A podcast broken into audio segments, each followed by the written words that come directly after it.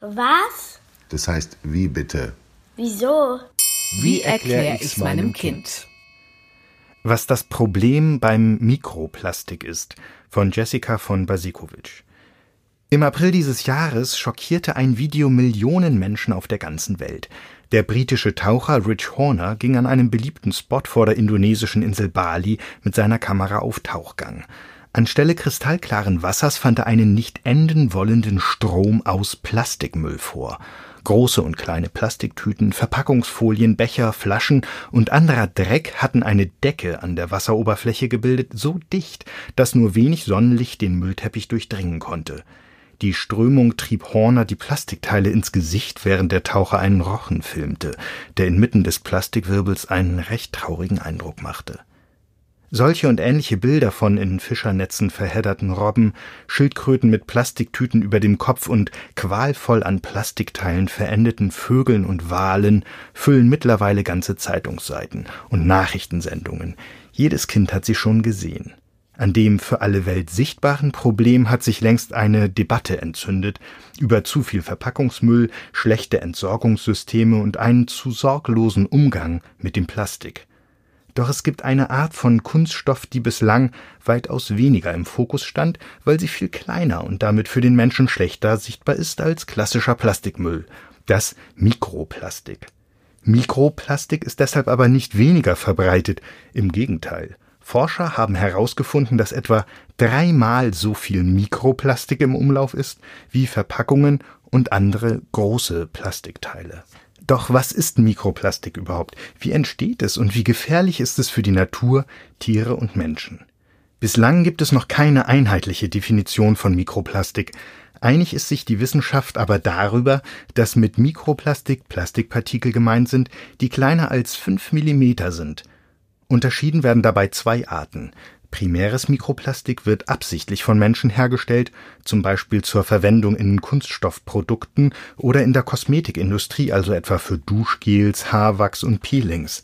Sekundäres Mikroplastik entsteht, wenn große Kunststoffteile durch äußere Einflüsse wie Sonnenlicht, Wellenbewegung, Reibung und andere Verwitterungsprozesse zerfallen das kann mitunter sehr lange dauern.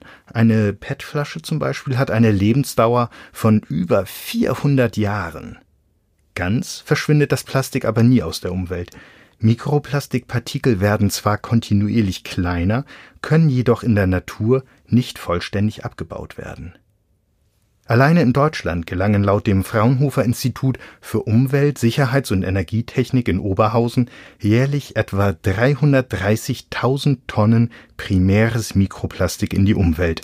Das sind etwa vier Kilo pro Kopf die Hauptquellen sind indes nicht die häufig diskutierten Kosmetikprodukte, vor allem durch den Abrieb von Auto und Fahrradreifen, sich beim Waschen von Textilien lösende Mikrofasern, Farben, Kunstrasenplätze und Schuhsohlen gelangen die kleinen Kunststoffkügelchen in die Umwelt. Wind, Abwasser, Klärschlamm und sogar Insekten verbreiten das Mikroplastik anschließend in der Natur Dort wurde es schon überall nachgewiesen, in Flüssen, Seen, den Ozeanen, in Ackerböden, im Eis der Arktis, in Tieren und zuletzt auch im Menschen. Im Oktober fanden Forscher aus Österreich zum ersten Mal Mikroplastik in Stuhlproben von Testpersonen. Die Studienteilnehmer kamen alle aus verschiedenen Ländern und ernährten sich ganz unterschiedlich. Alle nahmen sie aber in Plastik verpackte Lebensmittel oder Getränke aus PET-Flaschen zu sich, aßen Fleisch oder Meeresfrüchte. Wie genau das Mikroplastik in die Körper gelangt ist, konnten die Forscher allerdings nicht herausfinden. Es gibt viele verschiedene Möglichkeiten. Mikroplastik im Körper kann zum Beispiel aus Mineral- oder Leitungswasser stammen, aus Meersalz oder aus verschluckter Zahnpasta. Denkbar ist auch, dass Mikroplastik zusammen mit Lebensmitteln aufgenommen wird, also etwa durch den Verzehr von Fisch.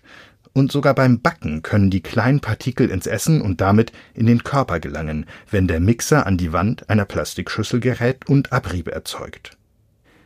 Da sich die Wissenschaft noch nicht sehr lange mit Mikroplastik beschäftigt, sind das jedoch hauptsächlich Vermutungen.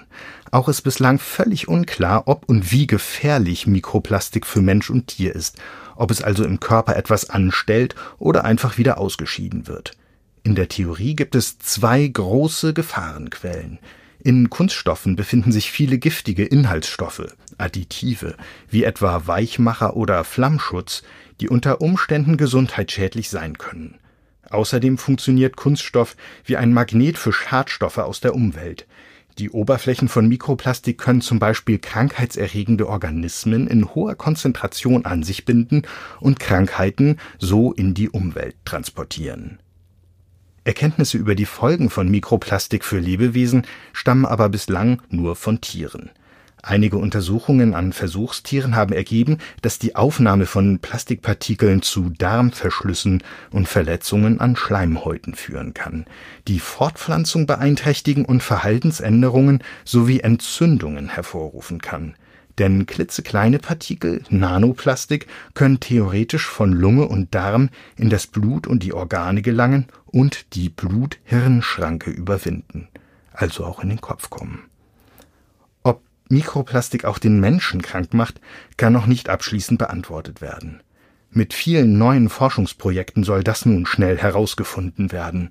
Auf die Ergebnisse will die EU aber nicht warten. Wie schon in Großbritannien und den Vereinigten Staaten soll auch in der Europäischen Union ab 2020 ein Verbot von Mikroplastik in Kosmetika, Wasch- und Reinigungsmitteln gelten. Außerdem gibt es einige Ideen, wie verhindert werden kann, dass so viel Mikroplastik in die Umwelt gelangt. So könnten beispielsweise Kläranlagen aufgerüstet werden, um Mikroplastik besser aus dem Abwasser herausfiltern zu können. Am Fraunhofer Institut wird derzeit nach neuen Filterkonzepten geforscht. Inspiration liefert dabei die Natur. Das Filterorgan des Walhais oder auch die spinnenartigen Fäden der Köcherfliegenlarve könnten als Vorbild für Mikroplastikfilter zum Beispiel für Waschmaschinen dienen die Technische Universität Berlin testet in der Berliner Kleiallee derzeit Mikroplastikfilter für Gullis, die an verkehrsintensiven Stellen zum Auffangen von winzigen Plastikpartikeln aus Reifengummi, Asphalt und Straßenmarkierungen eingesetzt werden könnten. Und sogar Insekten und Mikroben, die Kunststoff fressen, könnten zum Filtern von Wasser genutzt werden